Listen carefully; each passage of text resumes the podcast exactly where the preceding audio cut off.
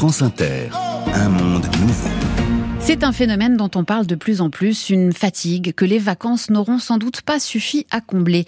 La fatigue informationnelle. Bonjour David Medioni. Bonjour Sonia. Vous êtes journaliste, directeur de l'Observatoire euh, des médias de la Fondation Jean Jaurès et vous publiez un ouvrage sur le sujet Quand l'info épuise, coécrit avec euh, Guénaël Go aux éditions euh, de l'Aube.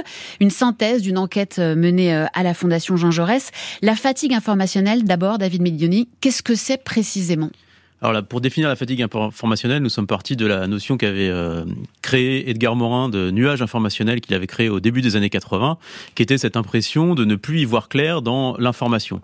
Euh, la fatigue informationnelle, en fait, euh, ajoute une dimension de ressenti, cette idée que finalement le, citoyen, le, le consommateur d'informations, est noyé sous un flux d'informations continue, qui n'arrive plus à y voir clair, qui n'arrive plus à se faire une idée précise du monde.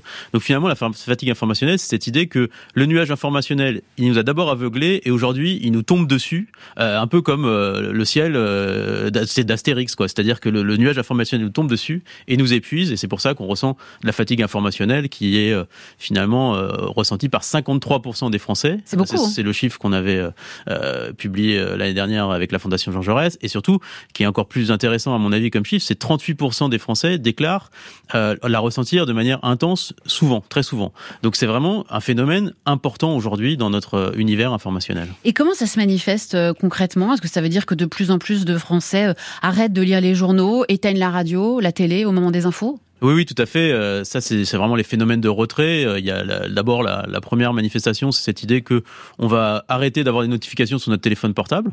Euh, c'est vraiment une, la première manifestation du retrait. La deuxième manifestation du retrait, c'est cette idée que euh, on va s'arrêter de s'informer parce qu'il y a plusieurs euh, interrogés qui nous ont dit de manière un peu qualitative que finalement ça les déprimait sur l'état du monde. Moi, c'est quelque chose mm. qui m'a qui m'a vraiment interpellé en tant que journaliste, c'est-à-dire comment il, il, est possible que l'information nous déprime sur l'état du monde et, et, une, et, nous déprime sur l'état de l'humanité. Et donc finalement, c'est cette idée qu'il y a à la fois de l'anxiété au niveau de ce que ce que sont les informations, mais aussi une façon de, dans le traitement des informations par les médias, euh, qui est, à mon, à mon, avis, très importante et très intéressante de, de, de questionner. Et le phénomène s'est aggravé ces dernières années avec une actualité aussi de plus en plus euh, anxiogène. On a quand même des crises économiques euh, à répétition, on a une pandémie, une guerre en Ukraine. C'est vrai qu'il y a quand même une succession d'actualités dramatiques. C'est vrai qu'il y a une succession d'actualités dramatiques, mais il y a aussi cette question du flux, c'est-à-dire qu'on est chacun d'entre nous est, est, est, soumis à 8,3 canaux d'information en moyenne pour s'informer. Donc c'est vraiment énorme, c'est vraiment quelque chose de très important. Et il y a cette euh, forte prédominance des réseaux sociaux dans mm. la façon de s'informer des, Français. Et donc il y a cette idée que euh, on est dans un flux permanent. Et en fait, on voit plus quelles sont les bornes, quelles sont les limites, quel est le début, quelle est la fin. Et euh, finalement, il n'y a plus de de, de, de, de, hiérarchie des choses qui sont importantes pour nous. Et c'est ça qui nous conduit à ressentir cette fatigue, à ressentir du stress, à ressentir de, de l'anxiété et certainement aussi à se dire que les médias, la façon dont les médias nous informent n'est pas une façon, euh, une bonne façon de nous informer. C'est vraiment ce qui ressort aussi de, des études. Et le Covid, notamment, a été une des, une des formes d'accélération euh, chez, ces, chez ces populations qui recherchent des euh, récits alternatifs, mm. souvent, parfois du fact-checking et souvent du, conspirationnisme ou du complotisme. Il y a une responsabilité des, des médias en général, pas seulement les, parce qu'on pointe quand même régulièrement les chaînes d'information en continu, ou alors c'est les médias en général. Alors, en fait, nous, on a fait cette étude vraiment pour tirer une sonnette d'alarme. Donc, euh, l'idée, c'est pas de donner des leçons. Mm. Après, euh, il y a plusieurs, euh, plusieurs facteurs de responsabilité. Il y a les citoyens ont une responsabilité. On pourra y venir tout à l'heure si, si, vous le souhaitez. les pouvoirs publics ont une responsabilité et les médias, évidemment, ont une responsabilité dans ce que nous, on a appelé avec Guéna Elgo le cercle vicieux des médias. C'est-à-dire, qu'est-ce que c'est que le cercle vicieux des médias? C'est cette, cette, cette idée que parce que, par exemple, la reine d'Angleterre décède, mm. des milliers d'internautes font des tweets pour dire ah, la reine d'Angleterre est décédée. Mm. Euh, les journalistes qu'on est, que je suis, hein, voilà, euh, s'emparent de ce phénomène en disant tiens c'est un phénomène important, ça va faire de l'audience. Les pouvoirs publics et les tenants de la parole publique vont jusqu'à dire les Français sont en deuil. La première ministre avait déclaré ça à l'époque du décès de la reine d'Angleterre. Et en fait, c'est un cercle vicieux qui se, qui se met en branle. Alors on va nous dire oui, ça fait de l'audience, mais en fait, c'est une logique d'audience et pas une logique de public. Et le public, c'est quelque, quelque chose avec lequel on, on, a une relation, on tisse des liens, on tisse des échanges. Là, on, on, nourrit que l'émotion et que la, partie émotionnelle de notre cerveau. Donc il y a une réflexion à mener du côté des, des médias. C'est ce que vous dites. Vous dites face à ce phénomène, il y a des solutions qui sont possibles et heureusement parce que ça pose quand même un problème démocratique si on a une partie du pays qui cesse de s'informer. Oui, oui, tout à fait. C'est, moi, il y a vraiment deux catégories de Français parce qu'on a fait une catégorisation des Français euh, qui m'a qui m'a interpellé. Il y a cette catégorie des défiants oppressés qui sont à peu près 20% de l'échantillon et qui eux déclarent vraiment ne plus croire du tout euh, les médias mainstream, ce qu'ils mmh. appellent eux-mêmes les médias mainstream, et euh, donc ils sont vraiment dans une logique de défiance et de vérité alternative. Et il y a cette, cette 17% de la population, les hyper connectés épuisés, qui sont des jeunes les plus jeunes. Donc on aurait pu penser que finalement euh, ces plus jeunes euh, avaient les codes vu qu'ils étaient ils avaient grandi, élevés dans ce dans ce monde milieu digital, dans ce monde digital et en fait ils nous disent que ça leur coûte de, s'informer, ils ont du mal à, savoir ce qui est important et ce qui n'est pas important. Et euh, il y a cette idée que finalement ils sont complètement noyés.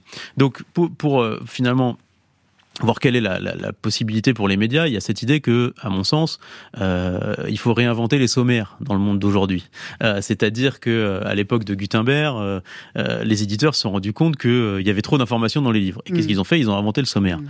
Et en fait, aujourd'hui, dans le flux permanent dans lequel on est, on n'a plus le sommaire. Le, ou alors il y a un sommaire qui change toutes les trois secondes. Et donc c'est peut-être le rôle des journalistes, des médias, de réinventer les sommaires, de, de trouver des formats alternatifs. quand on a discuté avec les, les les, gens, euh, ils nous ont dit euh, spontanément qu'il y a plusieurs médias euh, qui, qui leur plaisaient bien. Le 1 de Eric Fotorino, avec un début, une fin, une thématique complète. La matinale du monde, pour son côté ludique, où on peut choisir si on va lire 12 articles dans la, dans la journée ou si on va lire, en lire que 3 en fonction du temps dont on dispose.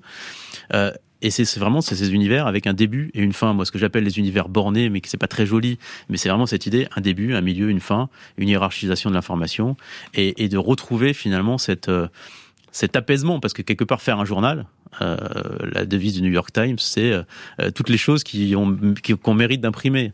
et ben c'est ça, c'est de faire des choix dans, dans, les, dans les informations et essayer de les décrypter au mieux. Et puis vous faites une proposition assez concrète qui concerne notamment évidemment les jeunes, puisque vous venez de dire qu'ils étaient parmi les premiers concernés par ce phénomène. Limiter l'utilisation des médias sociaux une demi-heure par jour, c'est ça? Oui, c'est ça. C'est quelque chose qu'on a trouvé avec euh, Genaël Go. C'est cette idée euh, qui, a, eu lieu en, à l'université de Pennsylvanie en 2018, où ils ont tiré au sort, euh, je crois, une 200 personnes environ, et ils leur ont dit vous, vous n'avez pas le droit d'utiliser les réseaux sociaux plus de 30 minutes par jour. Il y avait Snapchat, Facebook et Twitter, il me semble, et, donc ils avaient le droit d'utiliser 30 minutes par jour. Et les autres, l'autre partie de l'échantillon, avaient le droit d'utiliser comme ils voulaient les réseaux sociaux. Je crois que c'était deux heures et demie maximum, parce que bon, vraiment au-delà deux heures et demie, on considère que c'est vraiment euh, très très important. Et il est, il est sorti et que euh, de, cette étude que en fait les, les facteurs de stress, d'anxiété, euh, de peur de rater une information, mm. euh, ce fameux FOMO, étaient beaucoup moins importants chez ceux qui avaient utilisé les réseaux sociaux que pendant 30 minutes que chez les autres qui avaient utilisé les réseaux sociaux de manière irraisonnée, si, on, si j'ose dire. Et puis vous dites aussi, il faut absolument renforcer l'éducation aux médias oui, ça c'est quelque chose auquel on tient beaucoup avec euh, avec Guéna Elgo et la Fondation Jean Jaurès.